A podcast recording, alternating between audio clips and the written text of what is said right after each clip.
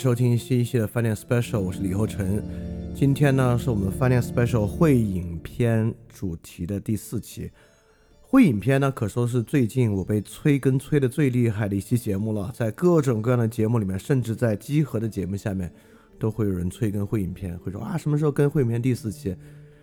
呃，这当然是个好现象，说明大家很关注这个话题。因为正如我们第一期所说啊，我们是在无爱时代在谈爱。因为今天这个时代呢，亲密关系本身有非常非常大的坠落。我们今天进入一个，呃，生育率，包括婚姻率大幅下跌、离婚率大幅上涨的一个时代。那包括在网络上呢，也有这种非常非常巨大的爱憎、纪律之爱。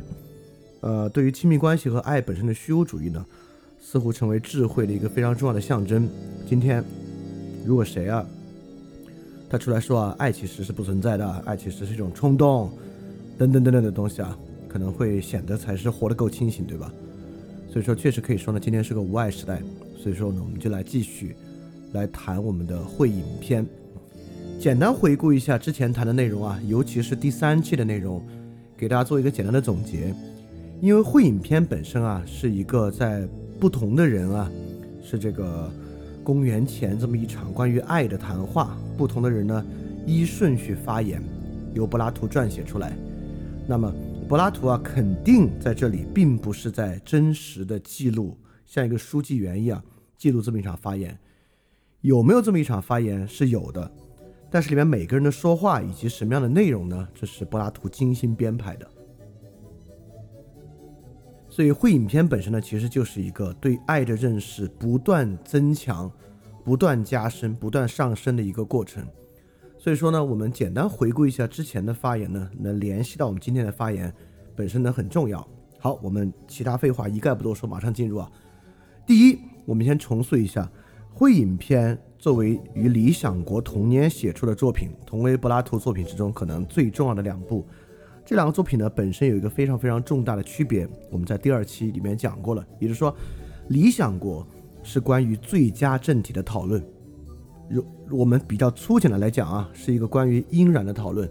当然，里面不能这么粗浅啊，里面有很多关于实然的内容。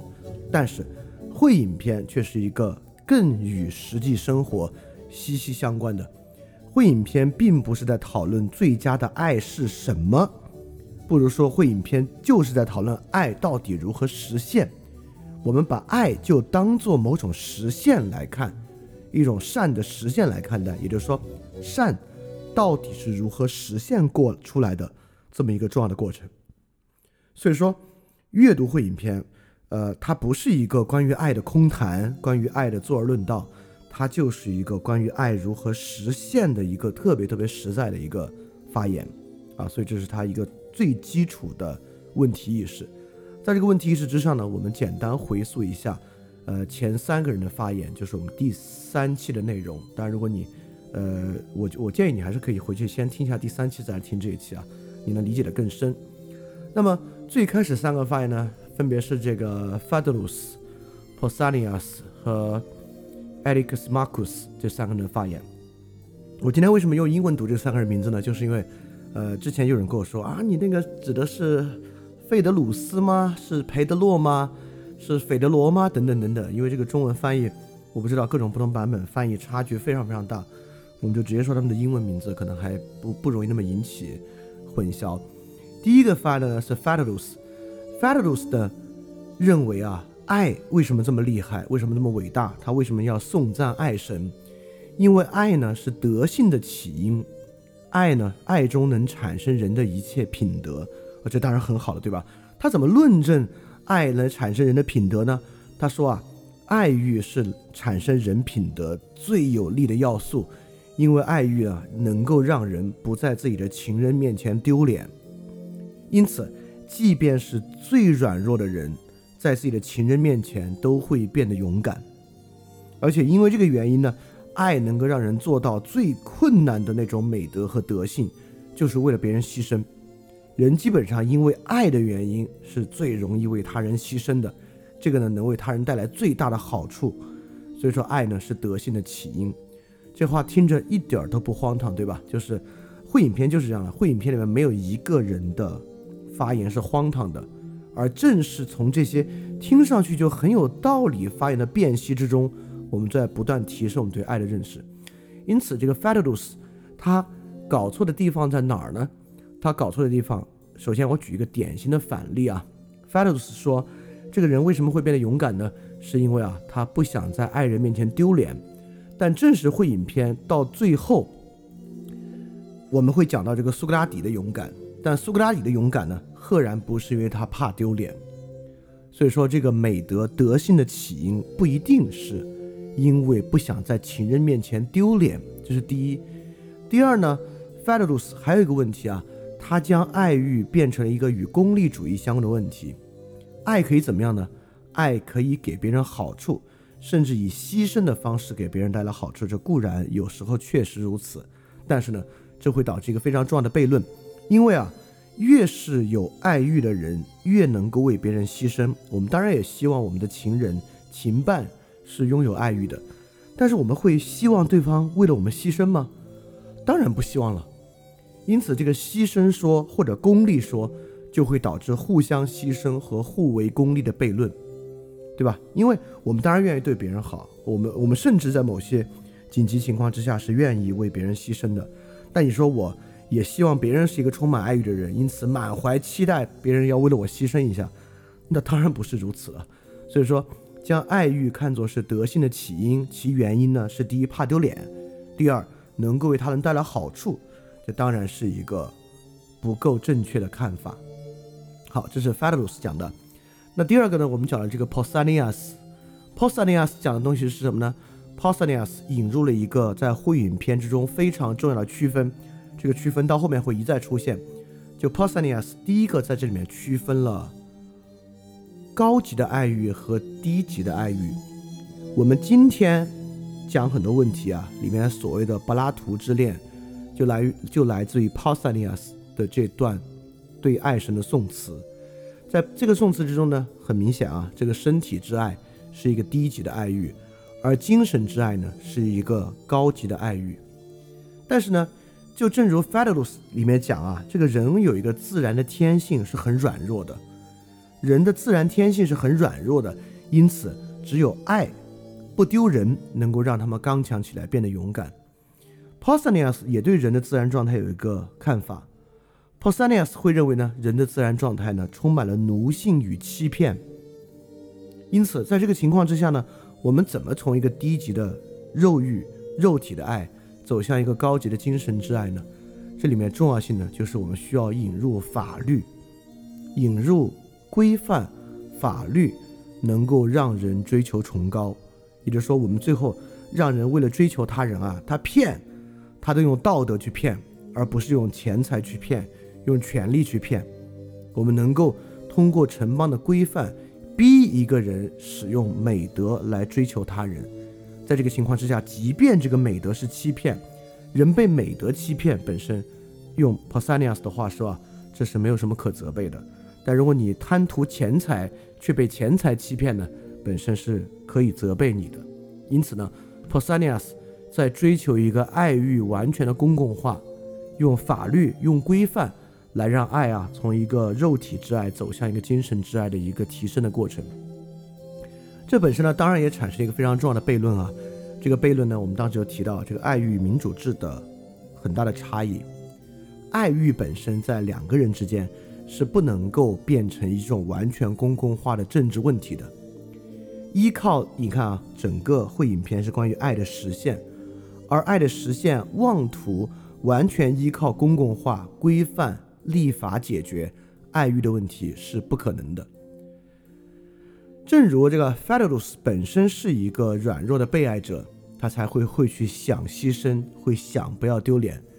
Pausanias 本身作为这个会影片主人公 Agathon 的情伴，而由于他们俩都是已经成年的人啊，所以他们这个感情在这个城邦中其实是不受传统捍卫的。所以 Pausanias 本身就具有自我怀疑，正是这个自我怀疑让他有强烈的冲动要去改变城邦的规范和法律。来认可他的这种爱，而我们今天的生活中当然也有很多关于爱的法律啊、纪律啊、规范啊。我们妄图完全依靠规范来约束爱是不可能的。那接下来我们总结一下，下一个发言的呢是 Eric C. Marcus。Eric C. Marcus 本身呢是一个医生，这个医生呢他也在区分，他延续了 Pausanias 区分高级的爱欲与低级的爱欲。他说啊，这个高级的爱欲呢是一种和谐的爱，低级的爱欲呢是一种混杂的爱。因为这个 eric s marcus 本身是一个医生，所以他呢是从技术的角度来看待这个问题的。它就像高音与低音，什么是一个好的乐曲呢？一个高音低音和谐的乐曲是一个好的乐曲，一个不和谐的乐曲呢，就不是一个好的乐曲。因此，你看啊，这里有一个非常非常有意思的点，它看上去延续 Pausanias 在区分高爱欲与低爱欲，但是因为爱欲本身变成一个平衡调和之物。因此，在调和的内容里面有肉体之爱吗？当然要调和进入肉体之爱。它实际上瓦解了肉体之爱和精神之爱的区分。它用和谐不和谐，看上去是在延续一个高低爱欲的区分，实际上对这个呢是一个非常非常大的瓦解。同样，这个在我们现在生活中也是一样啊。一旦呢我们引入一种这个。发展阶段论，或者任何一种技术论，在一种技术论里面呢，其实都是对我们过去接续本身的一种瓦解。比如说，今天心理学式的，我们今天当然也和这个 Eric Marcus 一样，用心理学的方式去理解爱，正如他用医学的方式去理解爱一样。比如说，我们在这个方式里面怎么来看待人的负面情感，看待人的不节制，看待人本身。的愤怒呢？我们会说啊，这个真诚性是爱的技术里面非常重要的一部分。所以你有愤怒，你有不节制，你必须找办法把它释放出来。你靠压抑自己是压抑不了的，这是种典型的精神分析的方法。当然，我把它讲的比较简单了啊，但心理学会把它这个理论会描述的更加精致一点。因此，在这个情况之上呢，它其实是已经把一些不好的东西变为在技术上必要的东西，被接受了下来了。所以，Eric S. Marcus 他的技术性观点依然是这样，也是这样的一种观点。他实际上瓦解了高爱欲、低爱欲，并且呢，在这种技术的顶点之上啊，他提出的是占卜术。我们要用占卜术来对待爱欲的问题。那今天也是一样，今天我们用星座、MBTI 测试三观是不是符合这个那个这个那的方式啊？因此啊，这种命运的物理学能够完全操控人的运气，成为了。爱欲控制技术的顶点，我们希望呢能够用技术的方式啊破解爱欲的一切不确定性，但这本身也会带来非常非常巨大的问题。Ericus Marcus 所带来的问题呢，就是钻牛角尖和放纵的问题。钻牛角尖呢，就在于他占卜术的这一面。我们对于爱欲本身，就像今天啊，我们也有个词汇，我以前其实在各种文章和节目里我都讲过啊，就是关于 match。就关于两个人是不是 match，我们今天就结合这个 match，发明了非常复杂的钻牛角尖的方式，并把它呢看作这个爱欲和一个亲密关系未来可以正常发展的一个基础，或者甚至是最重要的一个基础啊。等等，我们有很多方式在确定关系，甚至确定婚姻之前，用各种尝试的方法来看 match。这第一个钻牛角尖，第二个呢放纵，因为为什么是放纵呢？因为只有在这种其实技术瓦解了高爱欲与低爱欲的区分之下，我们会发现，放纵好不好？也许不好，但是呢，它也是爱欲中非常重要的一部分。这个东西你必须直面它，而不能够想办法去消解它、去解决它，对吧？技术性手段呢，就是会把这些东西纳入到生活中来，不仅是爱欲中的放纵，社会生活中的放纵，技术性手段都可以当做为了这种。不管是社会治理或什么样啊，一种残酷的手段或者不正义的手段，它是一个必要的手段。实际上，必要之恶本身就是一个强烈的技术思路。在这个技术思路之中呢，其实为放纵留下了非常非常多的机会和可能性。因此，这个 Eric C. Marcus 虽然说他赞颂爱神的方式是以技术性的方式赞颂爱神，其实在这个技术实现之中也有非常非常多的悖论在其中。因此啊，我们上期讲过的三个人呢 f a d e l u s Pausanias 和 Eric Marcus，他们分别从功利、美德，从法律与传统，以及从技术的方式去理解爱欲与赞颂爱欲。而在这三个方式呢，其实也是我们今天生活中非常非常多的三种理解爱欲的方法。而这些理解呢，我们都能看到它本身呢是有很大的悖论性，本身是有很多并不深刻的视角在其中的。但是也非常明显啊，这三个人的说法不能说他是错的。会影片中没有一个人的看法是荒谬的，是错误的，而是。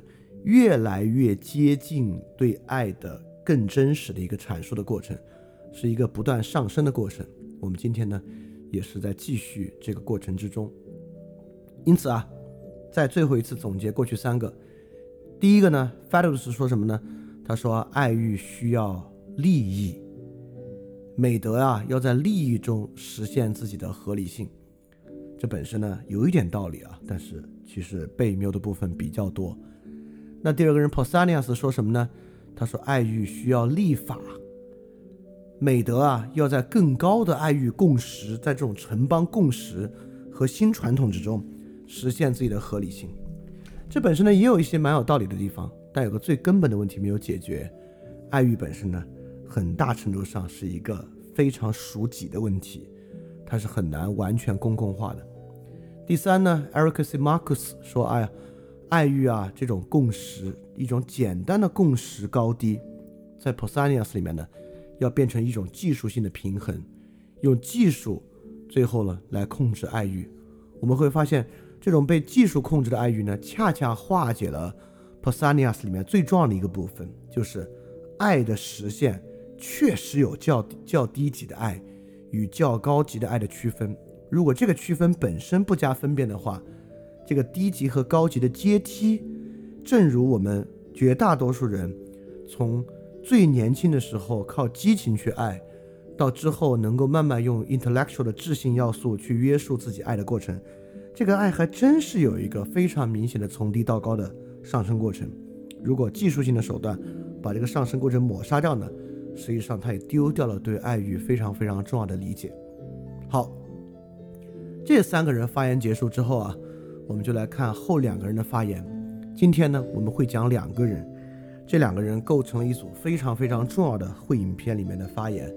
他就是 Aristophanes 和 Agathon，就是呃，Aristophanes 大家熟悉点，就是阿里斯托芬，阿阿里斯托芬，亚里斯托芬是古希腊的喜剧之父。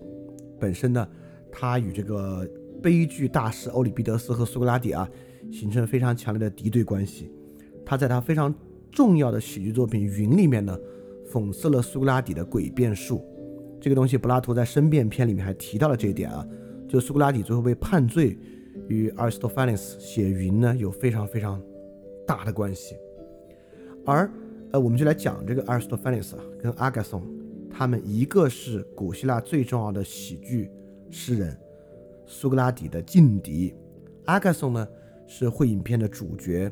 是刚刚荣获桂冠诗人的悲剧诗人，所以今天这两篇呢，一个是喜剧诗人歌颂爱情，一个是悲剧诗人歌颂爱情，他们将怎么样把这个爱的理解的话题一再升高呢？好，我们就来先讲 Aristophanes 的这一部分，这一部分对我们对于爱的观念呢也非常重要。今天我们另外一个对爱理解的核心观念就来源于这个 Aristophanes 的部分。我们刚才说了。我们今天讲的柏拉图之爱是 Pausanias 的部分，是区分肉体之爱与精神之爱，而 Aristophanes 这部分呢，是我们今天另外一个观念，就是爱是什么呢？是找到自己的另一半。爱就是找自己的另一半，这个观点呢，就来自于会影片 Aristophanes 在里面讲到的这个神话。一会儿我们会来讲讲啊。那么。我们上期其实讲过啊，前三个人的发言可以构成一组看待。进入 Aristophanes 呢，这个对于爱的颂赞和理解啊，升了一级，提升到了一个更高的层面。为什么呢？是因为在整个会影片的七个发言者之中，Aristophanes 是第一个谈到爱的来源的。这话啥意思啊？你看啊，前三个人都在谈人的特点。Phaedrus 讲啊，人是软弱的；Pausanias 讲啊，人是善变和欺骗的；Ericssimous 讲啊，人、植物、医学、爱都是技术的对象。他们都在谈人的某种特点，而爱能怎么样呢？因为人是软弱的，爱可以让人勇敢；因为人是善变和欺骗的，所以爱的共识和律法可以让人升飞升；因为人是技术的对象，所以爱的技术呢，能够让人得到一种更和谐的爱。所以在所有前三个人的讲法里面啊，爱都是某种手段，而不是目的。而他们的问题也在这儿，对吧？什么问题呢？就这些东西不需要爱解决啊，就是人要勇敢，你非要靠爱欲才可以勇敢吗？不是啊，对吧？就如果人善变和欺骗，只有在爱欲之中才可以遏制他们，不是啊？所以我们不禁要问：如果这个爱欲本身啊，就是为了提供功利，就是为了提供合法性，就是为了提供技术手段的话，那要爱干嘛呢？用别的就行啊。我们在第三期就讲过，对吧？就是因为我们今天其实对爱的看法非常接近这三位的看法，所以其实今天我们就觉得就是没有必要有爱啊，这些东西都可以在生活中别的方式去替代和解决啊，用其他技术的手段，对吧？或者用其他游戏去解决。所以说今天的人才没有想去，所以才进入所谓无爱的时代嘛。所以爱本身的目的是啥？这个爱欲从何而来的问题，前三个人都没有谈，而 Aristophanes 就来谈了这个问题。所以说，这个呢，就是关于爱神的这个颂赞，一个非常巨大的前进。就是在这里啊，我们终于开始谈这个爱本身的目的是啥？爱是拿来干嘛的？为什么爱欲这个事儿有它本身的重要性？而不是他怎么服务于别的事情这回事儿了。好，好，我们就来进入这个 Aristophanes 的发言啊。他的发言呢，我们上期说到，他是跟 Ericssimous 交换了发言顺序的。就这位讲爱是技术的医生，本来是第四个发言，而 Aristophanes 本来应该是第三个发言。他们俩为什么要交换发言呢？是因为轮到 Aristophanes 发言的时候呢，他打嗝了。他打嗝呢就不方便说话，因此呢，他就跟他交换了发言的顺序。现在呢，他不打嗝了，他因此，而且 Ericssimous 也说完了。但是呢，他为什么不打嗝？他自己说了一个理由。你看，我们就是从这些细节里面获得一些阐释的角度啊。Aristophanes 他说啊。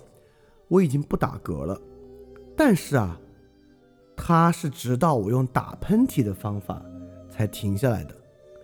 他说，这让我怀疑是否我身体中井然有序的部分想要那种噪音和引起打喷嚏的瘙痒。但无论如何，我一打喷嚏呢，嗝就止住了。他在说啥？他说：“我身体中井然有序的部分是来源于噪音和瘙痒。这里非常明显在指向井然有序之物，当然与爱有关。井然有序的爱是不是也可能来源于噪音和瘙痒呢？也就是说，井然有序的爱是不是其实啊是在丑陋之中产生的？”这是一个很讽刺的事情，对吧？讽刺就对于他来讲就对了，因为 Aristophanes 是一个喜剧诗人，不是一个悲剧诗人。讽刺是他非常非常重要的手段。好，我们现在看啊，Aristophanes 已经提出了自己的一个基本论点：爱是从丑陋中产生的。我们就来对比他。对于这种自然秩序的论述和 Ericssimous 对于自然秩序的论述，因为这两个人的观点啊是非常相似的。他们虽然交换顺序，所以他们俩之间的对比很重要。在 Ericssimous 这里面呢，他怎么论述自然呢？他说，自然中的好啊，是一种调和和和谐。只要调和和和谐的这种状态，就被称作是好。因此，Ericssimous 在描述好的一种自然状态。但 Aristophanes 讲的要更深，深在哪里呢？他说啊，自然的好来自坏，对吧？他说，井然有序的事物来源于噪音和瘙痒。正是因为坏，我们才意识到我们自己对于好的需要。因此，这其实表达一种更深的自然性。也就是说，Ericssimous 在描述一种自然的状态，而 Aristophanes 在描述一种自然的原因。如果我们要来理解，正如我们说的，会影片不同于理想国，会影片是在讲爱欲是如何实现的。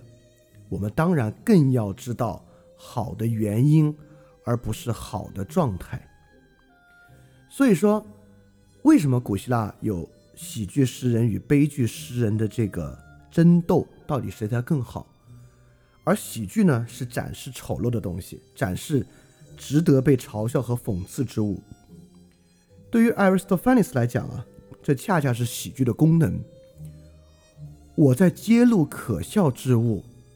而不像悲剧诗人一样在描绘可敬之物，而恰恰揭露可笑之物，才让人更意识到对于好的需要，而不是像悲剧诗人一样直接描绘那个好的状态是什么。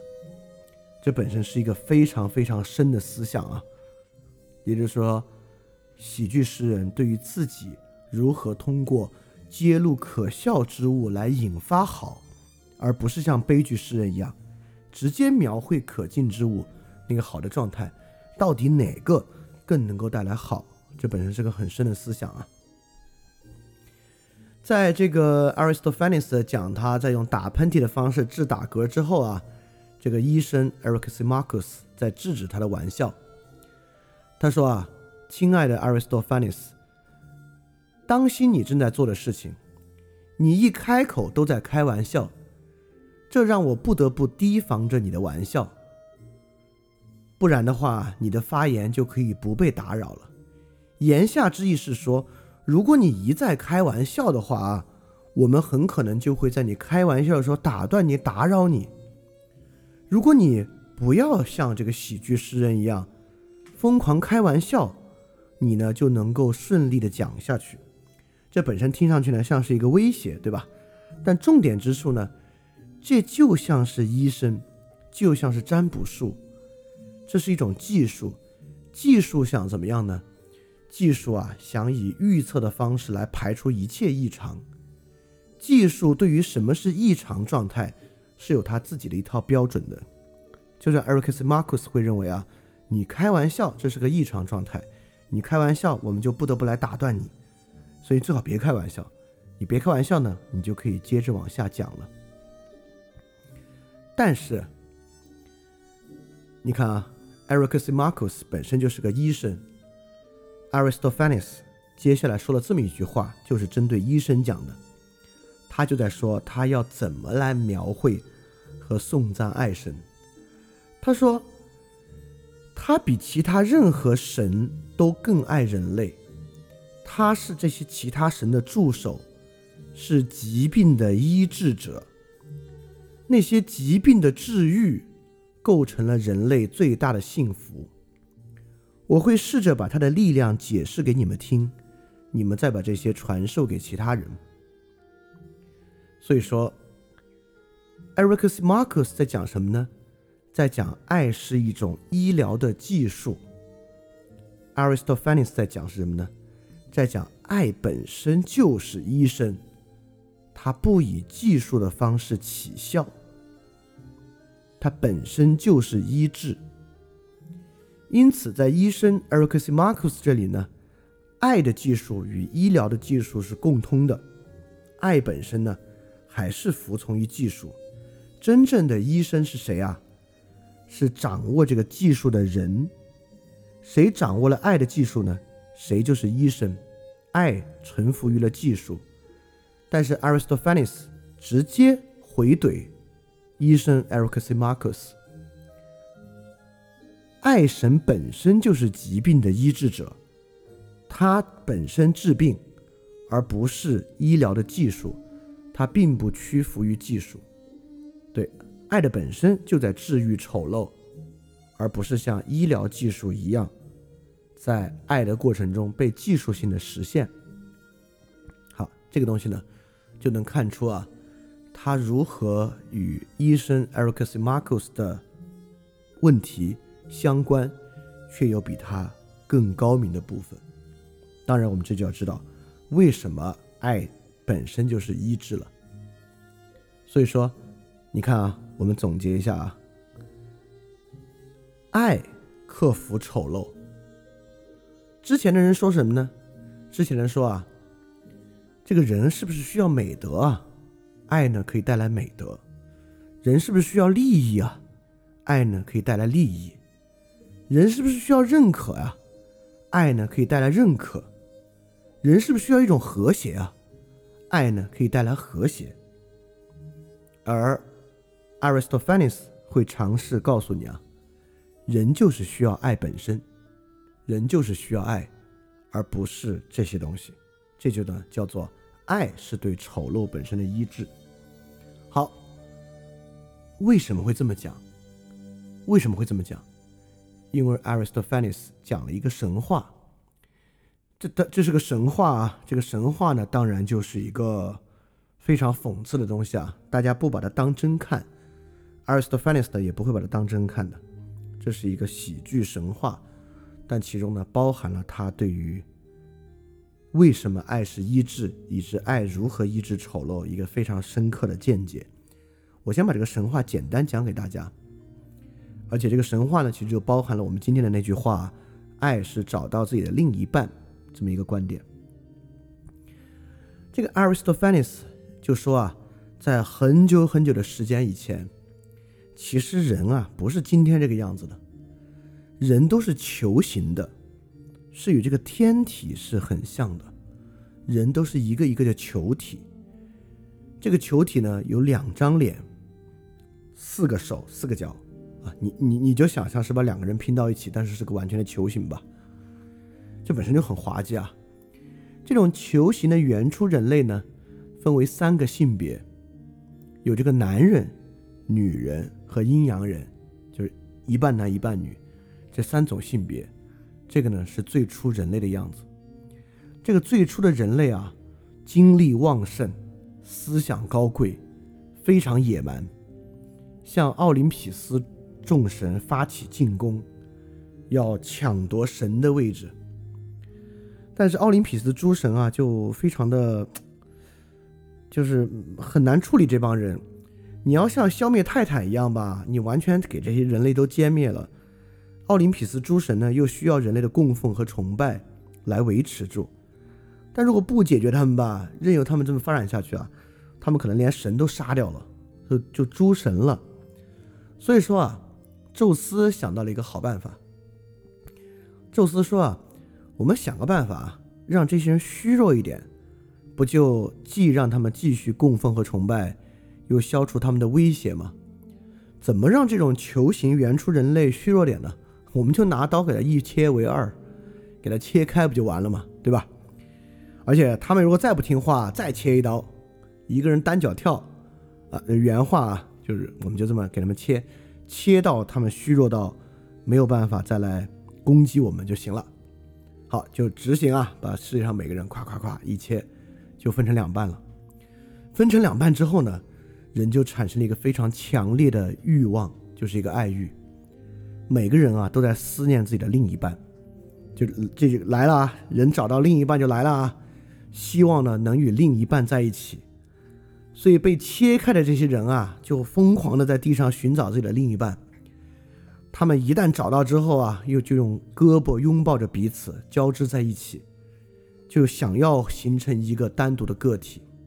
所以说，这种强烈的爱欲让他们死于饥饿和这种。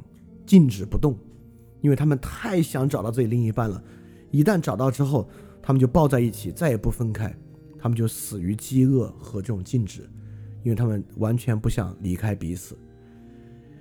你看啊，在这个地方呢，爱欲已经出现了。爱欲的出现呢，是因为人被切成两半，因此要找自己的另一半。但现在呢，出现了一个问题，对吧？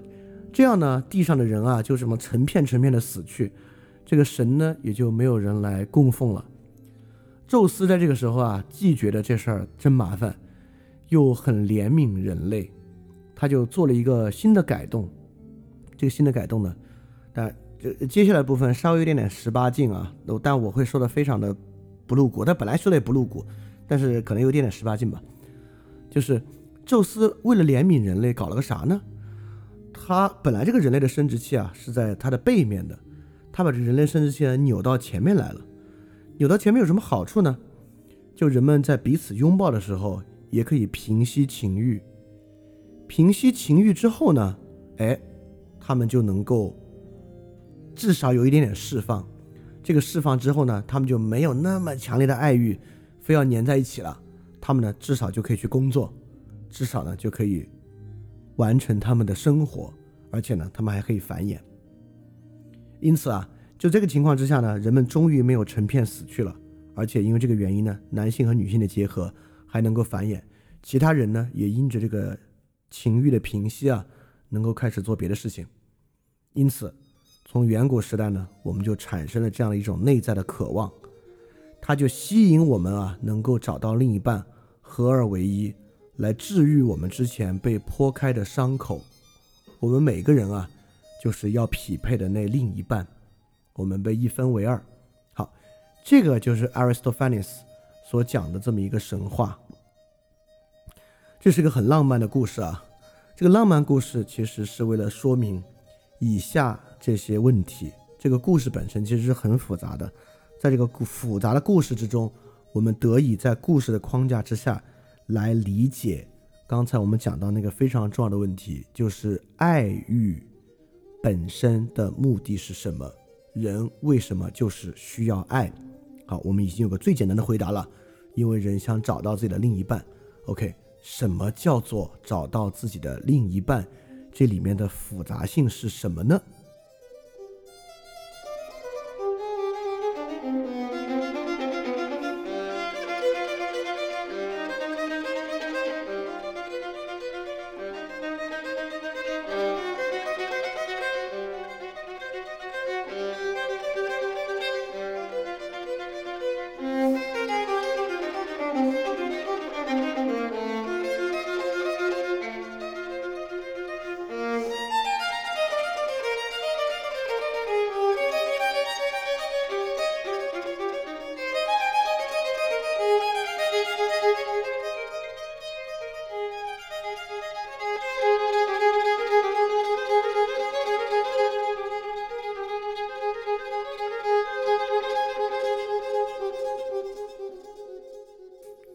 我们来细细的分辨这个故事啊。第一啊，他说了，起初人像大地一样，他们是求行的，他们精力旺盛，有高傲的思想，他们呢开始进攻神明。他们怎么变得像现在这个人一样，变得像奥林匹斯诸神一样呢？是因为宙斯把他一分为二。宙斯把他们一分为二，如果他们再不听话，还要一分为四。宙斯这么做是为了他们好吗？不是，宙斯这么做是为了自己的私利。宙斯这么做呢，是为了让他们不要威胁到诸神，而且能够让他们继续崇拜和供奉。所以说，这种文明的特征，人不再有那么旺盛的精力和攻击性，并不是宙斯为了人的利益这么做的，宙斯是为了他自己的私利这么做的。这个呢？是古希腊思想里面一个非常非常深的一个张力，就是法律本身的合法性，是因为它正义，还是因为法律是一个强加给我们的东西啊？这东西一点不奇怪啊！二十世纪马尔库塞写的那本《爱欲与文明》，从弗洛伊德的角度讲了一个一模一样的故事。在马尔库塞的《爱欲与文明》里面呢，就把文明的一切要素包括文明、法律、社会规范，都当做是对于人本性的一种压抑，而爱欲本身就是来冲破这样的压抑的。嗯，这个当然有更深的道理，而且在这个神话故事里面确实如此。宙斯是本着奥林匹斯诸神的私利这么去做的。你看，之前我们说 p o s a n i u s 在想啊，这个人啊有他本身的欺骗性，所以爱欲怎么样好呢？靠立法，对吧？当时我们就说了，他谁来立这个法，对吧？既然啊，这个年长的人可以靠欺骗的方式去欺骗这些美少年，难道你指望他们立法吗？他们有什么动机去立一个限制他们自己的法？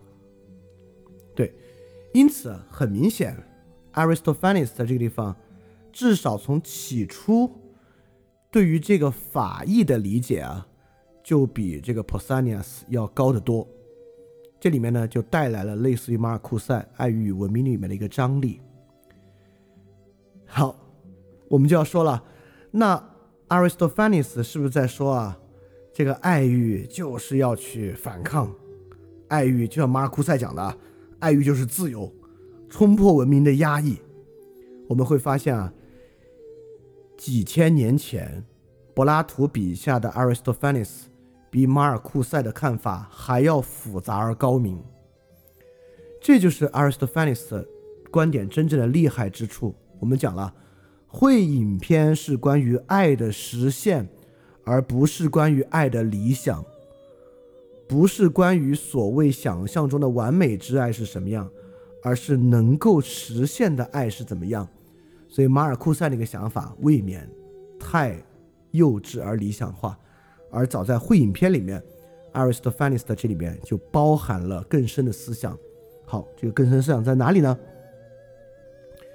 ？Aristophanes 称颂爱神的结尾结在哪里啊？你看，这个故事已经知道了，是神基于他们的私欲，向人强加了这样的规范。在这个规范之中呢，人产生了这样的爱欲。按理说，这个人跟神啊是仇恨关系，对吧？但是 Aristophanes 称颂的结尾是虔诚。他说：“所以每个人都应该鼓励他人对神灵显出全部应有的尊敬。”这样呢，我们就可以既避免一种惩罚，就是一切为四啊，而还可以实现另一种结果。我们要将爱神作为我们的领袖和将领，没有人应该违背爱神。站在错误的神的一边呢，就是违背爱神。如果我们是神的朋友，并把爱神拉到我们这一边，我们就应该能做到现在几乎无人做到的事。找到真正属于我们的爱人，并与之亲近。所以看这里，我们已经我已经提示出一个巨大的空隙了。一会儿呢，我们就是要把这个空隙来填上。这个空隙呢，就是 Aristophanes 故事的开始，是说啊，我们跟神是敌人，神是本着他们自己的私欲给我们一切开，导致我们产生爱欲的。但是怎么到了最后，我们？为了完成这个爱欲啊，找到真正属于我们的爱人，并与之亲近，相反是要对爱神虔诚呢？这是为什么？对吧？这中间呢就要说明，而这里面呢，包含了他比马尔库塞更进一步的部分，包含了爱的实现的部分。好，我们先把这个虔诚的结尾啊，与这个 Ericus Marcus 的结尾来做一个对比。Ericus Marcus 的结尾结在哪里呢？我们刚才说了，结在占卜术。因为 Ericus Marcus 是个医生嘛，他对于爱欲的想法是技术性的，而技术性的顶点呢，就是对于命运的命定的技术——占卜术。他当时说啊，各种祭祀和占卜活动，这些神与人类互相交流的方式，其实都在维持一种爱，而消除另一种，当然就是维持和谐的爱，消灭不和谐的爱了。他说，当人们未满足尊重。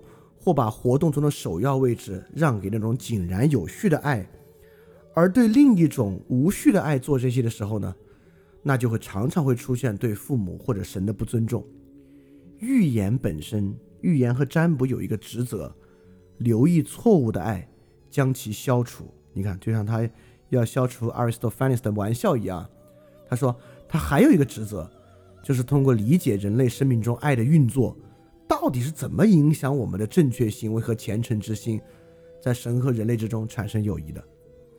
所以你看，我做个很明显的对比啊，Ericus Marcus 非常强调我们应该掌握爱的知识，而 Aristophanes 非常强调我们应该掌握爱的信念、虔诚和占卜的区别，对吧？所以 Ericus Marcus 这种技术论呢，很像啊。爱的知识特重要，只要知识充实了，就能实现。我们发现啊，这个知识充实呢，要么钻牛角尖，要么放纵。而 Aristophanes 在说啊，这个知识本身没有那么要紧啊，但当然他没有提知识这事儿，对爱的虔诚很要紧。哎，在这点上呢，Aristophanes 的这个结尾处很像康德。但这个虔诚怎么来的？好，我们就来把刚才我们想这个。空隙填上啊，就怎么从神因为其私欲把人砍开，我们本来应该恨他们，到现在呢，我们应该保持虔诚。Aristophanes 是怎么把中间这步填上的？是这样的：首先，爱欲确实是纯反抗性的，在很多层面之上，爱欲是纯反抗性的。我们在第一期还是第二期就讲过啊。我们当时讲参与会影片这些人最后的结局是什么？当时我们在说啊，这里面基本没有善终的人，这里面几乎所有人都因为不敬神而被审判。而整个会影片讲的是什么呢？讲的是我们要尝试来称颂爱神。但在雅典城邦里面啊，其实没有什么人称颂爱神的。你看。Aristophanes 的结尾中有一个非常恐怖的结尾，一个很不正确的结尾。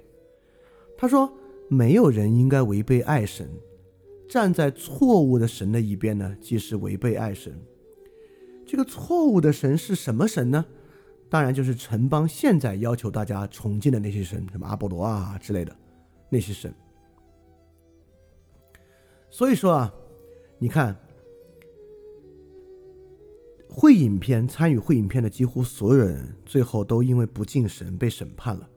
会影片的起点就是要来重敬一个非城邦神，我们管它叫哲学神吧，艾若斯。它本身就是对城邦传统一个巨大的反叛，所以爱欲本身就是有反抗性的，爱欲本身具有强烈的反抗性。所以在这里呢，我们先找到了两种状态。第一种状态呢，就是没有理由的前进，我们就是对城邦神保持虔诚，这时候根本不需要爱神作为中介，这是完全的服从。第二呢，就是马尔库塞，爱欲反文明，由于爱欲就是反文明，根本谈不上虔诚。所以说，我们从人的自然状态中推出的这位爱欲之神艾若斯，他与城邦之神之间啊。产生了巨大的张力，这是什么张力呢？其实就是法理学与成文法之间的永恒张力，就是已经既定的规范与规范来源、教条与教条背后道理之间的永恒张力。因此，爱欲首先就带有这个张力。好，这是前三个人啊绝对没有走到的地方。这个。Aristophanes 走到这里了，但是你你你说到这里会觉得，哎，等等等等等，等一下啊！你在之前说啊，会影片我们就 focus 在个体生活上来讲，这里说什么法理学与成文法的永恒张力，怎么感觉还是个纯政治哲学对象？这跟我们的个人生活有啥关系啊？好，我们从这里往个人生活来说，当然是有关系的。好，现在我们这个张力懂了啊，就是整个会影片的张力就很强大，是要去赞颂这位非城邦神艾若斯跟城邦神的巨大张力。在这里呢，在这个张力之中，我们还没有看到虔诚的来源。接下来，这个 Aristophanes 讲了什么呢？他在讲啊，爱神不是一个古老的神，爱神不是一个最古老的神，爱神是一个比较新的神。哎，这话是咋来的啊？这话呢是反驳之前一个人的观点，是这个 f a d l u s 的观点。f a d l u s 第一个发第一个发言那位，就是说这个爱欲带来德性啊，就让人不要在情伴面前不勇敢、不好意思啊什么之类的。他说啊，这个爱神是最古老的神，因为最古老的神呢，他统御一切，因为万所以万物才有爱。所以说，在 Fadelus 那边呢，因为爱是最古老的神，因此爱就是自然，爱就是一种纯粹的自然，是自然本身。但是在 Aristophanes 这里呢，爱是一个新神，爱不是一位旧神，爱是一位新神。因此，在这里，爱是什么东西呢？这个概念我没法今天在这完全展开讲啊。这个可能你得听过一些饭店，你才知道这是什么意思。这个你可以在个人主义平民社会找到两期跟它相关的节目，以及在饭店二点零第一章康德那一章找到一期专门讲他的节目。你看，在 f a d o s 那里啊，爱是最古老的神，因此爱就是自然本身；而在 Aristophanes 这里呢，爱是一位新神，所以爱是什么呢？爱是自然法。好，我简单讲讲自然法是什么东西啊？我我觉得还是有必要稍微讲一下。我就举霍布斯和卢梭两个人的例子来讲什么是自然，什么是自然法。卢梭认为啊，卢梭认为啊，人的自然状态是什么呢？人的自然状态呢是高贵的野蛮人，完全自给自足的高贵野蛮人状态。而现在人怎么样呢？人从那个状态堕落了，人现在已经没有办法。像一个高贵的野蛮人那样自足生活了，所以你看，纯粹自然呢是高贵野蛮人的状态，自然法是什么呢？是社会契约论。因为人脱离了那样一个状态，所以人必须以集体的方式实现自足。所以说呢，我们需要社会契约。社会契约是自然法，而高贵野蛮人呢是纯粹自然。好，我们再举霍布斯的例子啊。霍布斯说人的自然状态是什么呢？是永无休止的征战，因为人跟人之间啊，就是要永远干下去。所以在这个情况下，人又不想干下去，人怎么办呢？因此啊，人需要把自己的一部分权利交托给一个利维坦，由这个利维坦呢来帮助他们化解他们的纷争，来给予他们一个安全的环境。所以这个利维坦是自然法，人与人之间的永恒征战呢是纯粹自然。在 f a d u l u s 那里呢？爱是纯粹自然，在 Aristophanes 这个地方呢，爱是自然法。啊，你你你，如果你你你现在应该大概明白什么是纯粹自然，什么是自然法啊？我再套回这个会影片的 purpose 来讲啊，人是生活在人与人之间交往的环境之中的。我们之前说过，爱有纯粹自然的要素，爱有人为的要素。如果我们现在在谈爱的实现的话啊，其实如果大家扪心自问的话，爱的实现是一个和人为非常有关系的事情，因为我们是在一个人的环境与真实的社会之中来完成与满足爱欲的，所以爱欲与人造之物的关系非常非常大。因此，如果真的要讨论爱究竟能怎么实现，把爱当做自然法来讨论，绝对把比爱当做纯粹自然起点来讨论要高明得多。所以你看，在这个 Aristophanes 这里呢，纯粹自然是人的球形状态，被剑劈开之后，爱是一个心神，爱呢是自然法。首先，我们我们我们来填这个大的空隙空隙啊，爱欲本身呢有一种强烈的反教化的倾向。你看，原处的教化是宙斯把人砍开，爱欲什么反教化呢？爱欲是想合一，就像这个神话故事最开始啊，这个人啊抱在一起又不撒手了，他因为饥饿和静止不动啊，人开始成片死亡。因此，爱欲本身是反对这个砍开的。我们把人砍开了，但是人还是想合一，这非常像弗洛伊德在《图腾与禁忌》这本书里面所讲到那种原初人为什么要有乱伦禁忌的产生。其实它也非常非常像。圣经最开始，亚当因为爱欲的原因背叛上帝。对爱欲本身，起初就有强烈的反教化的倾向。但是呢，这种反教化和反抗倾向啊，在这个故事里面可不是因为绝对美好出现的。哇，反教化、反教条真美好，没有啊。这里有一个张力，有个很大的张力，因为啊，这种爱欲的反抗呢，导致人成片的死亡。就人跟人结合之后呢，拥抱了之后不撒手，都死了，这肯定不是一个好事儿，对吧？因此呢，这个时候产生了第二步的规范和文明化，就是宙斯怜悯之后的改变，就是性行为的引入，它让人在性行为方面呢变得更像诸神了。我们洗去这个神话的一面啊。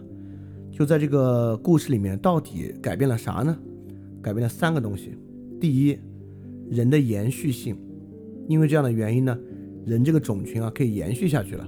男性和女性这样有这个结合之后呢，可以繁衍了。第二，人从这个过程中得到了满足，就是人终于可以像诸神一样，在性的过程中得到满足。第三，人终于可以劳作了。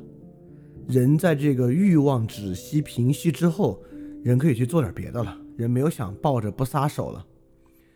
所以说，在这个地方呢，人的生活形式有了一种性的面相，也就是说，爱欲里性的面相是有一种必然的文明和教化的特征的。它就像宙斯对于人的改变一样，它起码有几个最基础的教化。这个东西为了人的延续，这个东西为了人的满足，这个东西止息之后人的劳作，人应该在这个东西止息之后去劳作。所以，爱欲本身呢，在礼法之中获得了一个张力，从最初的那种啊抱着不撒手要导致人的毁灭的那种纯粹反教化的倾向，成为了另外一种，因为。拥有了一种实质性的生活形式，人的延续、人的满足和人的劳劳作，爱欲本身具有了一种礼法的性质。这就像孔夫子说的：“发乎情，止乎礼。”其实东西方在爱欲方面都有同样的看法。孔子也认为爱欲呢就是发乎情和止乎礼。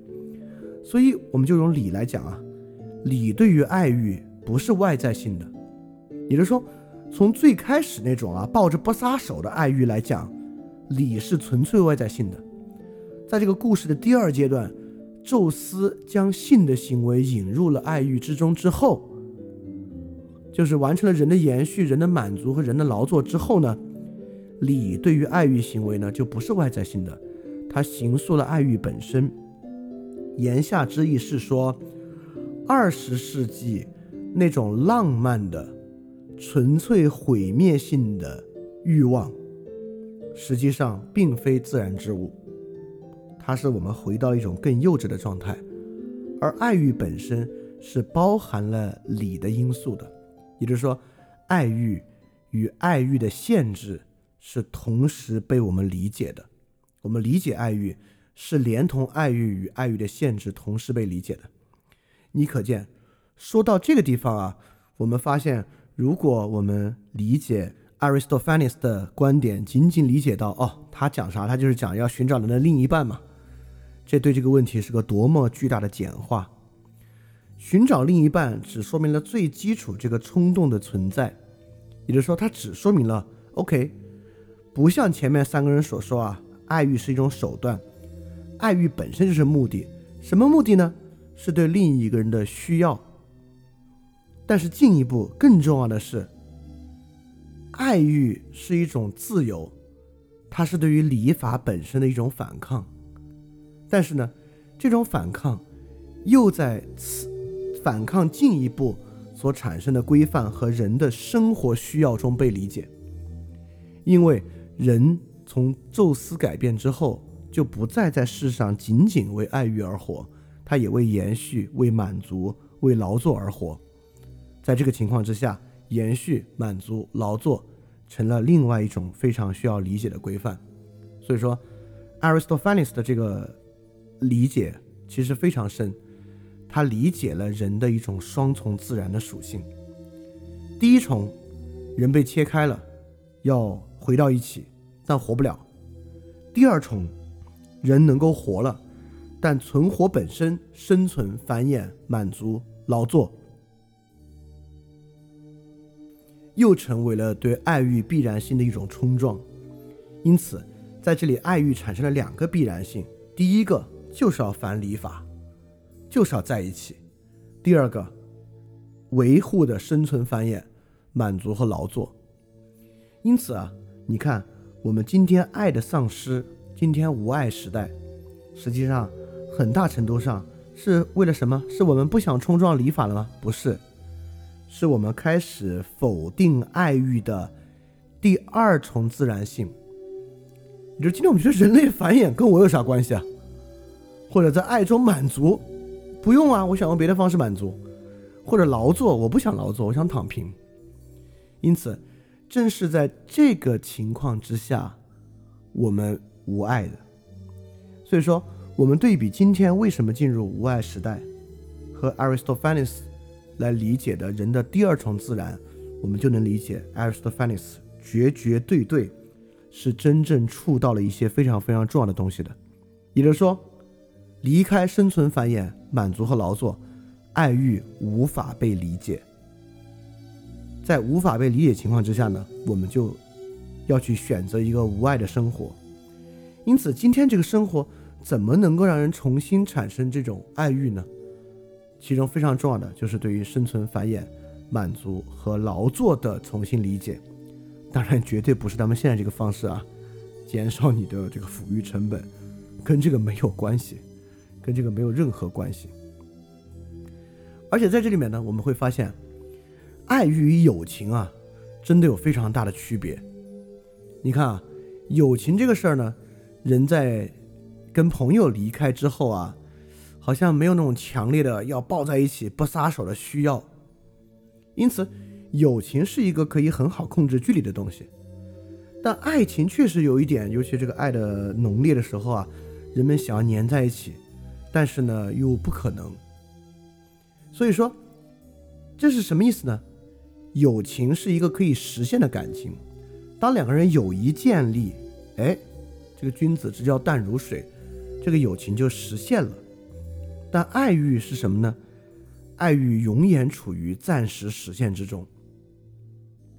因此，爱的永恒就来源于爱永远无法真正实现。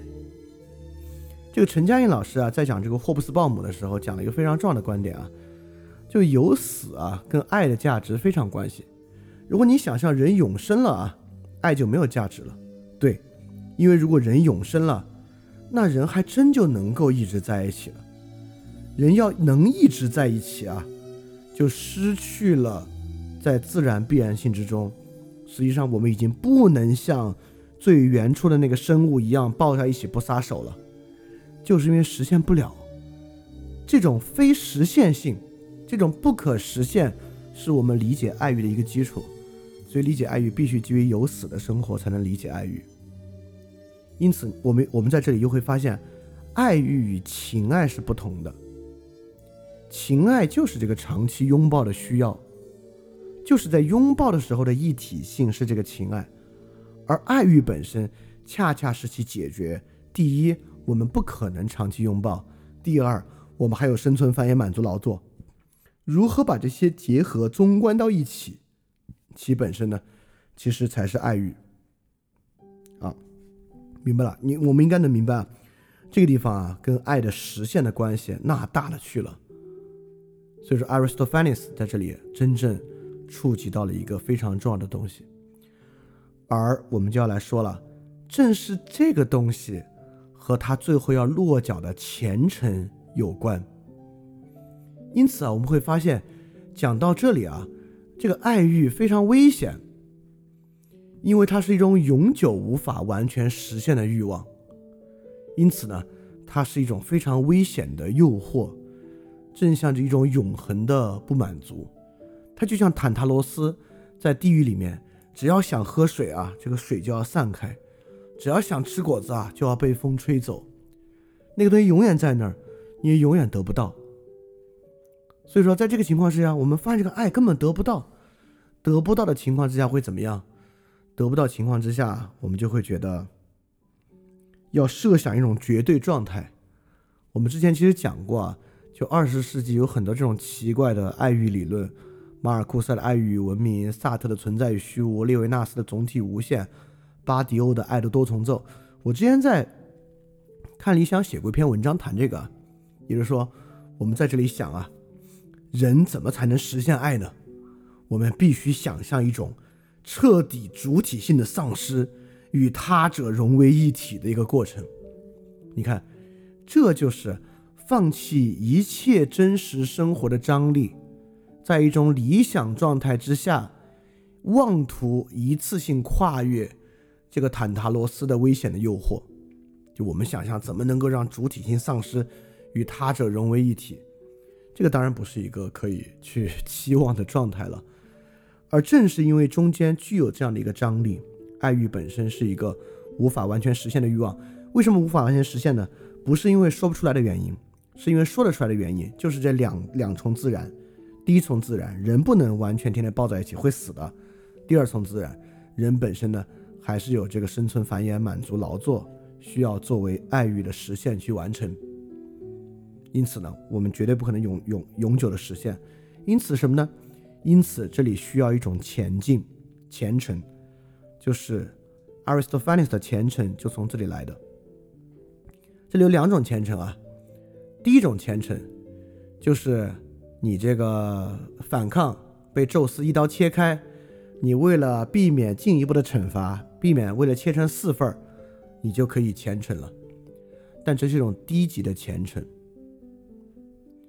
另外一种高级的虔诚啊。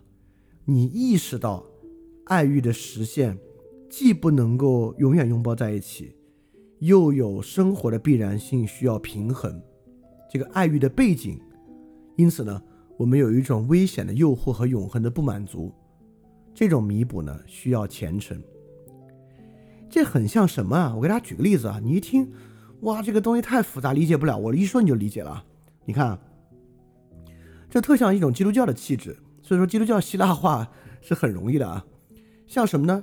第一重虔诚啊，就像我们说啊，这个亚当背叛了神，你要不信上帝，你就下地狱，对吧？你为了避免下地狱，你要虔诚，这很像第一重虔诚。你为了避免被一切四份，你要虔诚。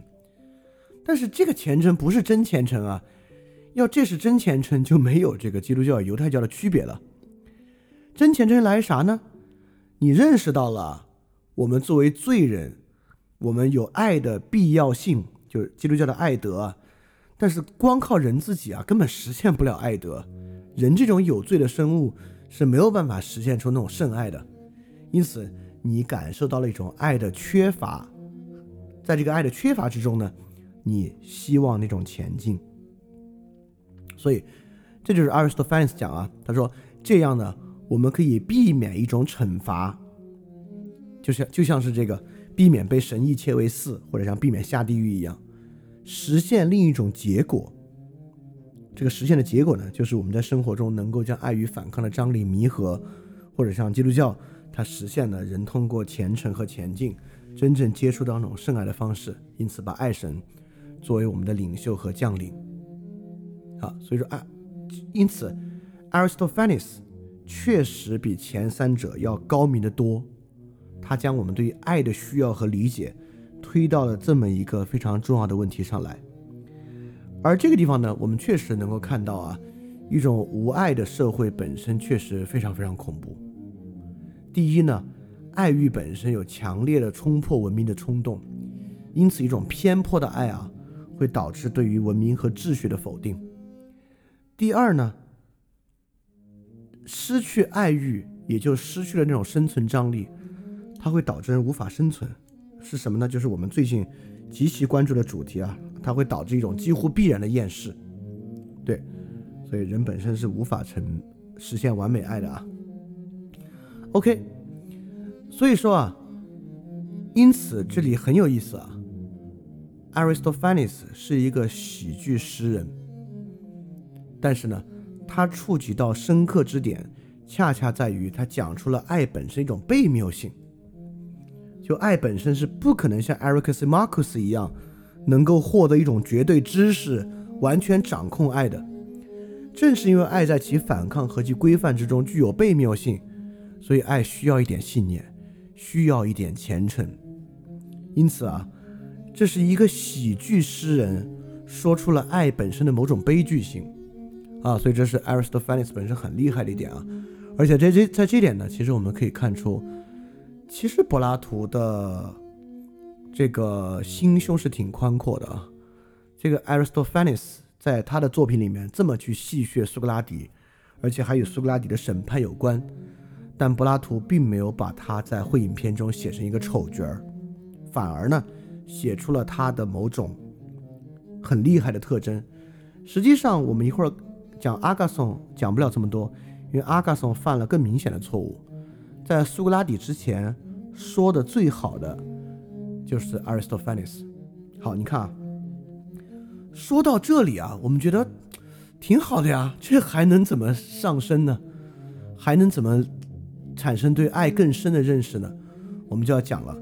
刚才我们讲了 Aristophanes 说的漂亮，对爱神的这个颂赞啊，确实推进到了一个非常了不得的境地。但是这里有一个非常非常深的问题，非常非常重大的，有极其重大影响的问题。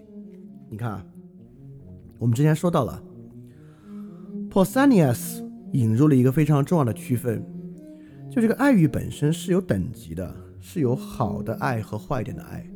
就像在他那里所谓的柏拉图之恋，就是肉体之爱是一个比较低层级的爱，精神之爱是一个比较高层级的爱。在 e r i c s Marcus 这里呢，不和谐的爱是一个比较低级的爱，比较和谐的爱呢是一个高级的爱。爱本身的这个划分很重要。好，那我们就要问，在 Aristophanes 这里有这样的一个划分呢？有，在哪里呢？因为我们知道啊。这个古希腊有这个呃同性恋的传统，尤其是男同性恋的传统。所以说，在 Aristophanes 的这个阶级划分之中，我们记得啊，他最开始把这个圆球形的人分为三个性别：男人、女人和阴阳人。因此被宙斯一刀切开，男性的圆球人呢就分成了两个男性，他们呢就会爱慕男子。这个女性这个球形人一刀切开。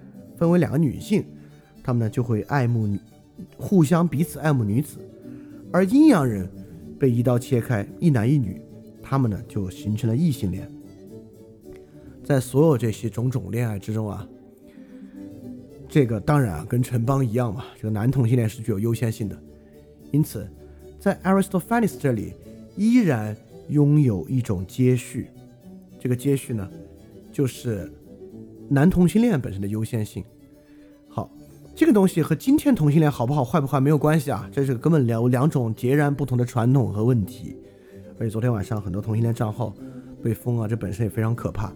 这两个问题没有关系啊，在今天的异性恋里面，我们所谓的找到另一半一样有有这个问题。我们先来讲 Aristophanes 的这个接续划分的问题是啥？这个接续划分的问题是，实际上啊，你看。因为这个爱欲的张力的原因，我们根本不知道什么是另一半的自己，对吧？因为这需要点信念和虔诚嘛。所以我们怎么知道谁是真正另一半自己？现在全世界七十亿人，比起城邦时代那范围大多了。你现在随便生活这个大城市，上千万人，哪里去找另一半自己？而且根据 Aristophanes 的这个接续啊，实际上我们找的是啥呢？就像这个。男同性恋的优先性，我们找的是，就今天异性恋也一样在找这个，我们找的是与自己相似的人。因此，在 Aristophanes 的接续之中，一种更高级的爱欲是爱与自己相似的人。这里失去了一种非常重要的分辨，我不卖关子，就是阿格松和苏格拉底都要进一步讨论的。爱不是爱与自己相似的人，是爱美。与自己相似没有那么重要，美比较重要，或者善比较重要。因为如果爱与自己相似有什么害处呢？那我觉得，如果你听翻译听得多，你应该已经能感受到了。它会导致身份政治之爱。这种爱实际上失去了爱爱欲最重要的东西，它让爱变成了爱自己。当然，人是不可能爱自己的啊，没有爱自己这回事儿。那爱是什么呢？就是爱和自己相似的。在今天的实际生活中呢，它就变成了身份政治之爱。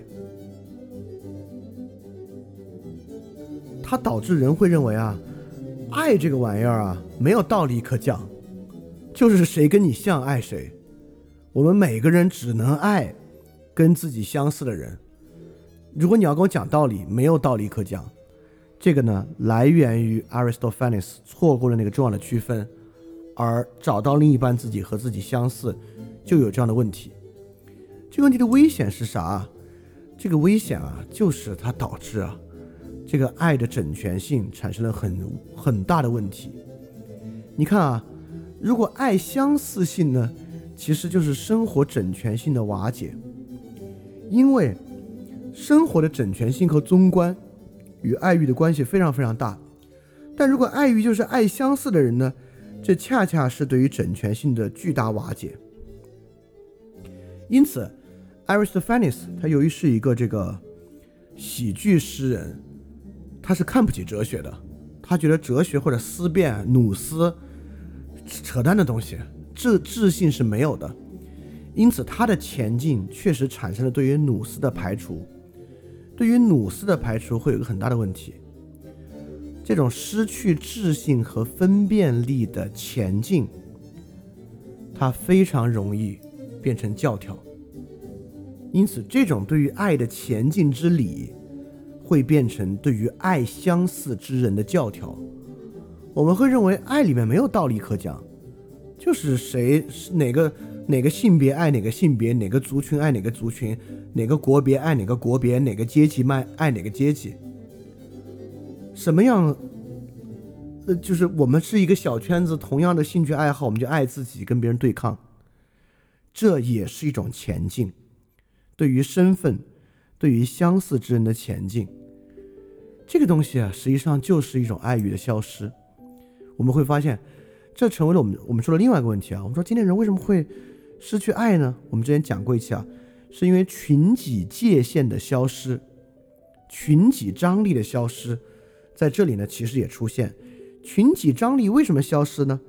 因为你已经教条性的将与自己相似某种身份当做了绝对的爱的纪律看待了，因此我们在这里啊。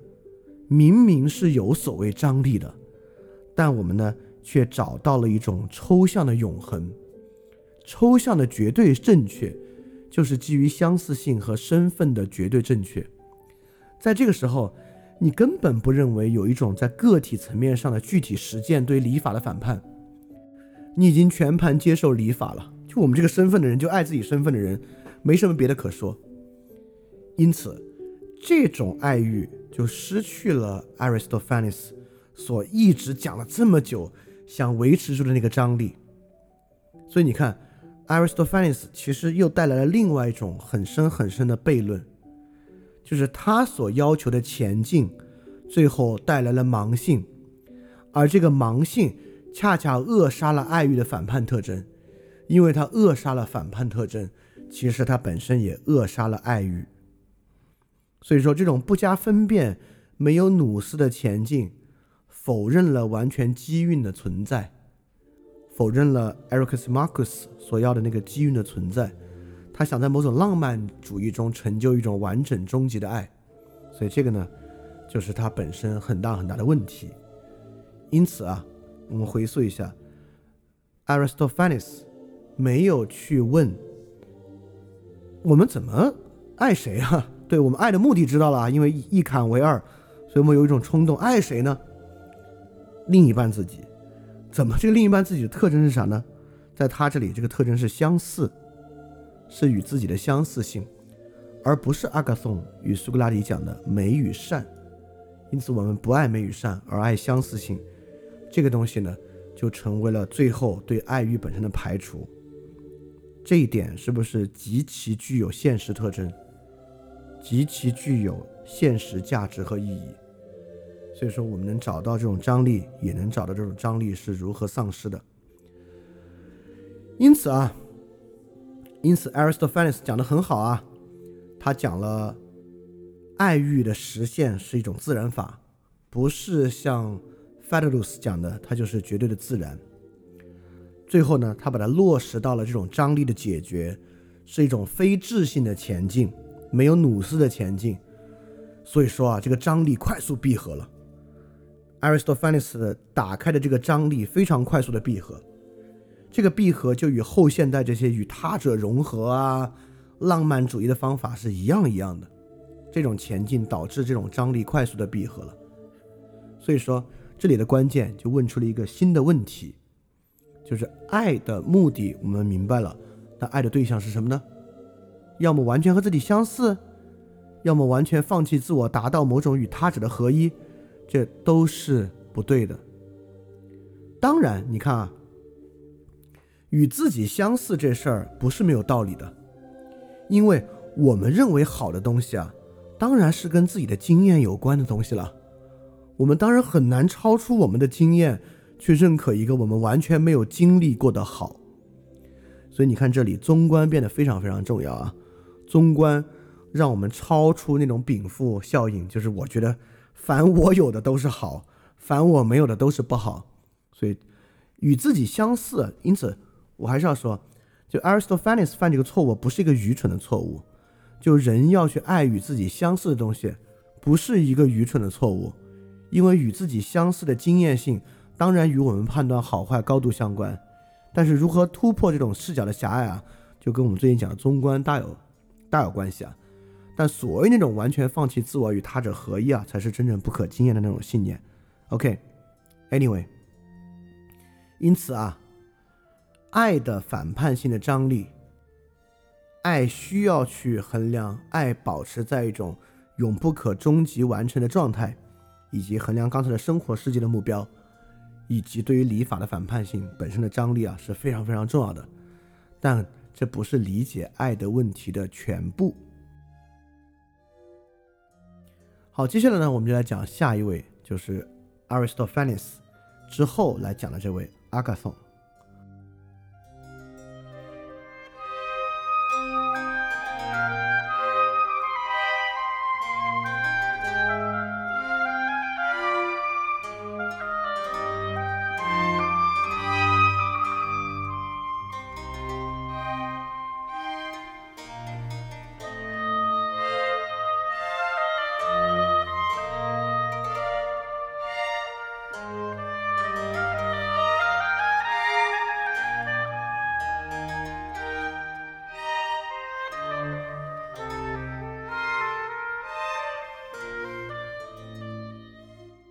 阿克松我们讲不了这么久了，因为 Aristophanes 是苏格拉底之前讲的最好的，而阿克松呢，其实就是一个过渡，他提出一个问题，然后把这个问题给予一个糟糕的无以复加的答案，但这个答案与我们今天犯的错误也很像啊。然后我们就到苏格拉底，看苏格拉底怎么讲。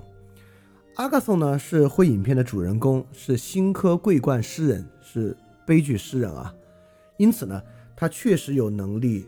将 Aristophanes 的话题再次升华，但是呢，他所解答的方式是完完全全虚假的。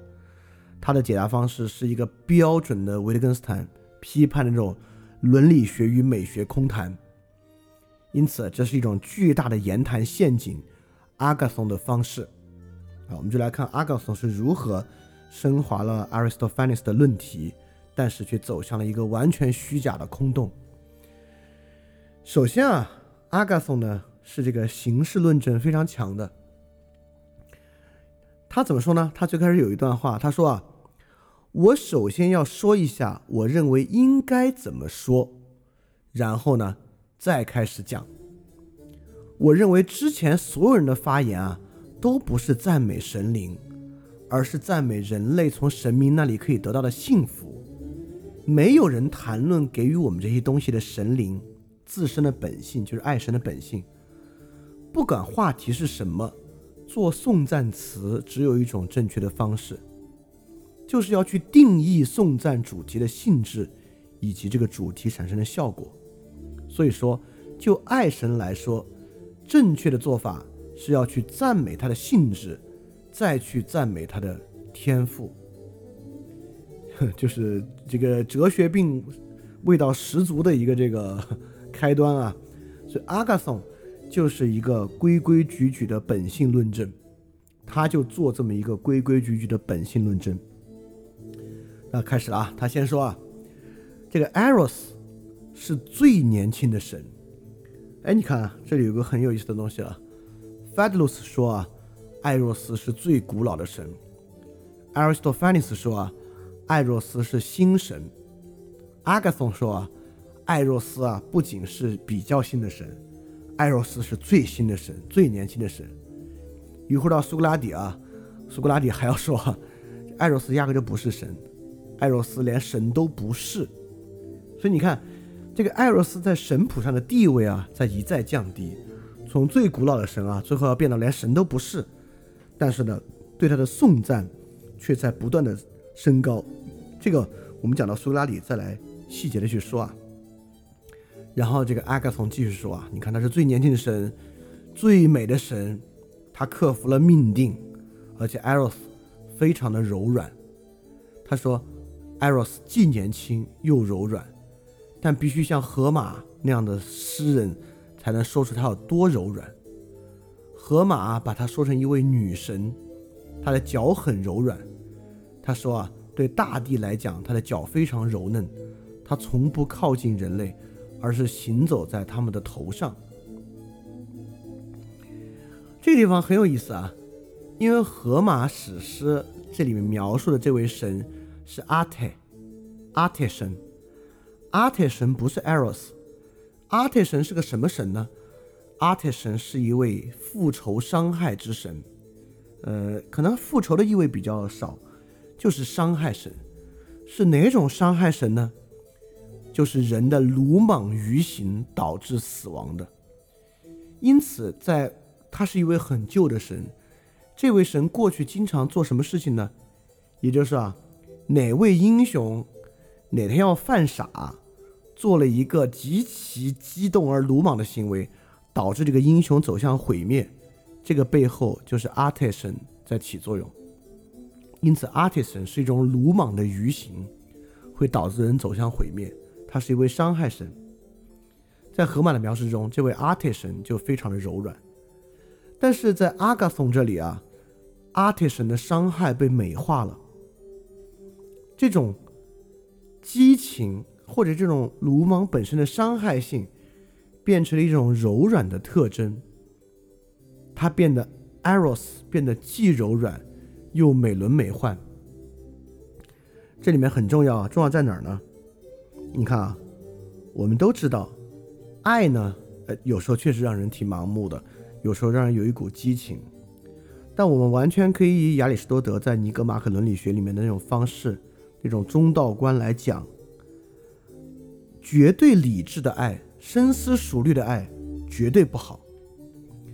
但完全一点不思考啊，就直接就热血上头，就这么鲁莽去做的爱呢，肯定也不好。所以爱呢，要在这个深思熟虑和完全不思虑的鲁莽之间取得一个中道。所以说，如果在这个问题之上有一种更高贵的爱和，一种更低贱的爱，那这个高贵和低贱啊，还就是在阿泰神和 Eros 的区别之中得到的。我们如何可以不做出鲁莽于行导致死亡？如何不去鲁莽？是真正的 Eros，而不是阿特。但阿伽松在这里呢，把这个阿特神直接讲成是 Eros，实际上就是取消了他们之间的区分。他在这里。Eros 在这里，你看，Eros 在已经这么多人谈了 Eros 的高贵和低贱的时候，在阿伽松这里突然失去了高贵与低贱之爱的区分，而这个东西啊，正是对于爱该如何实现非常非常重要的一个问题。所以在阿伽松这里啊，就是根本就没有考虑到爱的实现性。他进一步说啊，艾若斯面容姣好啊，这些都不用多说了。更重要的是呢，他说啊，这个爱神啊，不仅这个年轻柔软、面容姣好，这个爱神还有很多的美德。这个美德才是他阿嘎松说的最很奇怪而且荒谬的地方。他讲了好多美德啊。他说，第一，爱神在神或在与人或与神交往的时候，他既不会做不公正的事情，他自己呢也从来没有遭受过不公正。我当时读到这儿，我觉得哇，这个爱神是全天下合算之神，最合算之神。他自己呢不会去做不公正的事情，他呢也没有遭受不公正，哪有这么好的事情啊？对哦，我们看最后阿尔西比亚德斯的故事，那苏格拉底和他之间爱欲的张力，那给阿尔西比亚德斯遭了遭受了多大的不公正啊，才会导致他那么去做，对吧？所以说，爱神就能够这么恰恰好。他既不做不公正的事儿，也没有遭受不公正，不可能。好，第一句话这是一个空话。第二句话，他说，当爱神做事儿的时候，他也从不使用武力，因为每个人都赞成爱的所有命令，任何双方同意的事情，就是城邦的主宰即法律规定为正义的事儿。这话我把它翻译成现代版本啊，爱若斯是什么呢？就是你情我愿。因为你情我愿，我们就能达到所有人都赞成是不使用武力的。因此呢艾若斯特别像法律，但这很明显没有区分立法的你情我愿与司法的完全对抗，对吧？我们也知道，OK，确实有时候立法的过程啊，还真是你情我愿，多方都同意。但是我敢说啊，世界上几乎任何一个司法。最后那个判决，几乎都是针锋相对的，这就是阿嘎松完全丢掉的那个张力的部分。也就是说，这个张力啊，在 Aristophanes 那个地方就很强烈、很强烈了啊。对，但是在阿嘎松这里呢，又丢掉了。因此，他第二点啊，空洞的。第三点，他说，跟正义一样，爱神呢还很节制，因为人们普遍认为啊。节制在掌管着欢愉和欲望，没有任何欢愉能比爱的欢愉更大。所以说，如果欢愉比爱弱呢，那必定是受爱的掌控，是他们的主人了。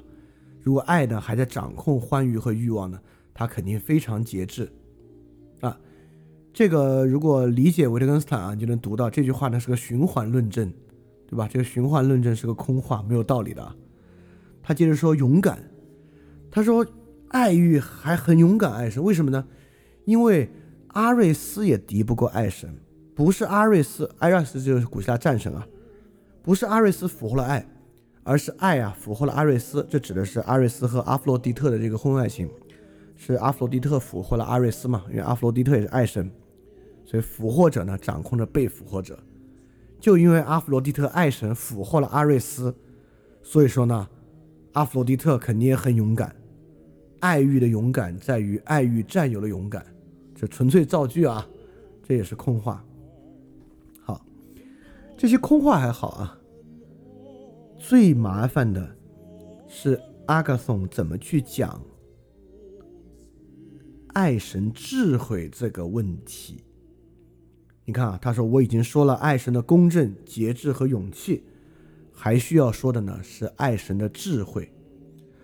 阿嘎松前面这些啊，都是一些空话而已，但是阿嘎松讲爱神的智慧这点，却再次把这个问题推到了一个更大更大的麻烦之上，而这个麻烦就是因为这个麻烦解决不了，我们就理解不了阿尔西比亚德斯的爱欲。他说：“为什么爱神一定有智慧呢？爱神为什么超级有智慧呢？因为。”爱神是全天下所有技术和技艺的激发者，就全天下所有，因为技术嘛，肯定有智慧啊。这些有技术的人呢，都得受到爱神的激发。他说啊，关于在艺术或工艺方面的专门技术，我们不是都知道吗？那些受到爱神教导的人，最后都声名显赫，而那些没有被他触动的人，都默默无闻。因此，你被爱神触动，你才能够声名显赫。这里彰显了爱神的智慧。好，你看啊，阿嘎松讲了这么多，讲了这么多东西啊，好像呢前面都是一堆空话，什么逃避不易啊、你情我愿啊、节制啊、勇敢啊，这些都是一些空话。但就智慧这一点，证明其智慧，嗯，说到了一个很重要但是很糟糕的事儿。为什么爱神是智慧之神呢？因为有智慧的人都怎么样呢？在他的论述里面啊，因为他是刚得了这个桂冠诗人的爱名声。你看啊，受爱神教导的人最后都声名显赫，没被他触动的人呢都默默无闻。因此，在阿嘎松这里啊，为什么爱神是各门各类记忆的激发者？因为各门各类记忆的激发者，如果不爱名声的话，他就没有办法获得智慧。这东西听着荒唐啊，但没有那么荒唐。我们我们以前讲过，在古希腊城邦，展示出一个人的卓越很重要，而展示出卓越呢，很大程度上就是要被其他人承认你的卓越。如果其他人承认你的卓越呢，你当然就是获得了一些名声。所以今天我们一提名声，难免觉得这个有沽名钓誉之嫌，但确实在古希腊，这个沽名钓誉的色彩要淡得多得多。因此呢，阿尔西比亚德斯就我们最后要讲那个人啊，啊，就如果你如果你这个人你觉得啊，这是是为什么今天第一次提这个人完全不知道，你就听听第二期，啊，第一期、第二期都有讲。阿尔西比亚德斯可不就是混淆了爱欲和爱名声的问题吗？因此，这个混淆啊，我们今天人会觉得这有什么可混淆的？我不都知道，人不能爱名声，没有那么容易，可没有那么容易啊！爱欲与爱名声的区别是一个很难区分的事情，而阿嘎松恰恰在这里以直述的方式阐述了这种混淆。在阿嘎松这里，爱智慧 （philosophia） 哲学与爱名声几乎是一回事儿。你想想，今天那些在这个面上跳来跳去的那些国师们，不就是混淆了爱智慧与爱名声吗？混淆了智慧的彰显和智慧的阐释与名声彰显本身的区别，这东西区别真的没有想象中那么容易。因此，这个东西不区分的坏处是啥？坏处非常明显，在阿卡松这里啊，对名声的爱。带来智慧，带来对美的追求，但在实际生活经验之中，当然不是啊。爱名声的人会爱很丑陋、很丑陋的东西，愿意在公共环境中获得关注、获得名声的人，很多时候会呈现的非常非常丑陋。这个在各行各业、领域、各种地方都非常非常明显。而为什么会认为名声一定与美相关呢？这可不是一个很奇怪的或者毫无道理的想法。这个想法就是进步主义，也就是说，世界一定是进步的，因此在当下的环境之中，被认可的东西一定有它的道理。你看啊，我们在最开始讲到。这个 Aristophanes 的里面，我们说他的想法和马尔库塞有点像，爱欲与文明是相对的，但在阿嘎松这里，爱欲与文明的张力是消失的，爱欲与文明是完全一致的。凡是在文明体系中能够获得名声的，一定与爱欲相符，一定是美善的。今天。最爱追求名声的人，实际上也是最明显的进步主义者。因此啊，把爱智慧、爱等同于爱民生，这个背后的进步主义，并不如他看上去那么明显、那么荒唐。当然，我们明白，在这个问题之上呢，阿嘎松的见解其实远低于 Aristophanes 在爱与文明张力的问题之上。Aristophanes 在爱与文明的张力上的理解是很深的，比马尔库塞更深。而阿嘎松这种爱与文明完全一致的想法，其实是一个很浅很浅的想法。所以说，整个阿嘎松所所讲啊，艾若斯成为美善的源头，就是他最开始讲的这个艾若斯它的升华呀，艾若斯本身各种各样的好处啊，全是空话，成为了一个空谈。因此，阿嘎颂的言论完全丧失了爱的实现性，丧失了会影片最重要最重要的主题。所以，阿嘎颂在整个发言中是最短的。柏拉图花了最少的笔墨写它，就是因为它只是一个铺垫，连接最重要的两个论述，就是 Aristophanes 和苏格拉底的论述。因此，最后我们会发现啊，阿嘎颂的宋词是唯一以他自己写了一首诗作为结尾的。阿嘎颂现场吟诗一首，表达对爱神的赞美，说：“爱神为什么伟大呢？因为人类的和平，大海的风平浪静。”狂风的平息，痛苦的寂然长眠，都要靠爱神。因此，在他看来啊，爱欲可以消灭人的激情，让人如爱欲本身一样匀称而柔软。但是，在他混淆爱欲与爱名声之中，我们发现啊，恰恰相反，对名声越大的爱欲带来了什么呢？纷争、激情、冲突。所以说。Aristophanes 的爱欲问题是没有去讲爱欲的方向是什么，在他那里呢，爱欲就是爱相似性，爱相似性马上带来了很大的悖论。但阿嘎松说了啊，不是爱相似啊，是爱美，但是一点没有解决爱美的问题。爱美变成了爱名声，不仅没有解决阿嘎松的问题，反而通过这种虚伪加强了这种纷争。对抗，因此啊，这就是爱欲的浪漫主义危机嘛。阿嘎松是很明显的一大套浪漫主义想法。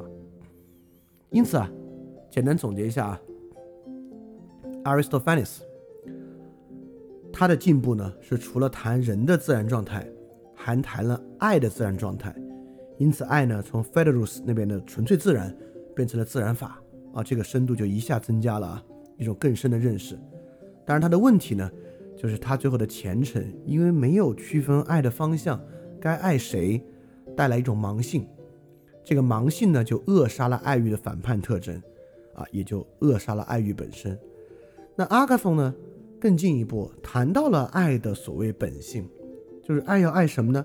爱不是爱相似的人，是爱美善。但是关键就是什么是美善呢？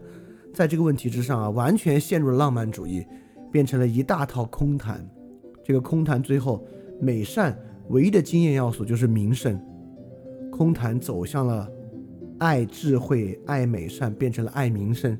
这个呢，就完全走向一种混淆和反面。这个混淆反面不仅没有解决 Aristophanes 的问题，相反呢，让这个问题更加的爆发出来。可以说，阿嘎松的问题就是阿尔西比亚德斯的问题。我们到时候就说啊。因此，好，相信啊，透过这个。这么多的辨析啊，我们对爱欲的理解，对爱的理解，又有很多的进展。但是呢，接下来就是在这个接续之上，如何越来越难谈了。就这个美善到底是啥？美善跟爱的关系是什么？为什么我们需要美善，一定需要爱呢？对吧？是这是今天人很疑惑的问题。今天人你需要美善，直接搞艺术不好吗？对吧？直接去搞这个哲学不好吗？跟爱欲有什么关系呢？跟爱欲的关系非常大。所以终于我们就进展到了苏格拉底，所以我我本来想一期把三个人都讲了，但我觉得你看一小时四十多分钟还是讲不了啊。因此这期呢很有意思啊，我们讲了 Aristophanes 和 Agathon，一个喜剧诗人，一个悲剧诗人和他们的这个关系和他们的对于爱神的颂赞。那下一期呢我们就来讲苏格拉底，苏格拉底怎么在迪欧提马给他的启发基础之上。真正把会影片对于爱的理解推到一个最高的层次，以及最后一期我们讲阿尔西比亚德斯怎么体现出苏格拉底一个理解啊，还有进一步上扬的空间。它仍然不是一个完美的，当然我们也可不可能达到对爱的一个完全完美的理解。它永远爱本身，爱实现，爱的实现就是一个不断上扬的过程。好，那我们这期会影片的第四期讲 Aristophanes 和 Agathon，这期呢就结束了。希望能够对大家的生活啊，不仅是自己的私人生活，还是对于对于社会问题的理解能够有所帮助。因为这期其实勾连性非常强，然后 Aristophanes 的部分呢，其实也没有那么简单。如果你听一遍可能没有太熟的话呢，我会在这个呃简介文件里面标出时间节点，你可以去再听听那个部分。好，希望能对你有所帮助。那我们来期待一下会影片的第五期，苏格拉底到底如何回应这个问题的。我们下期节目再见，大家记得敢去相信。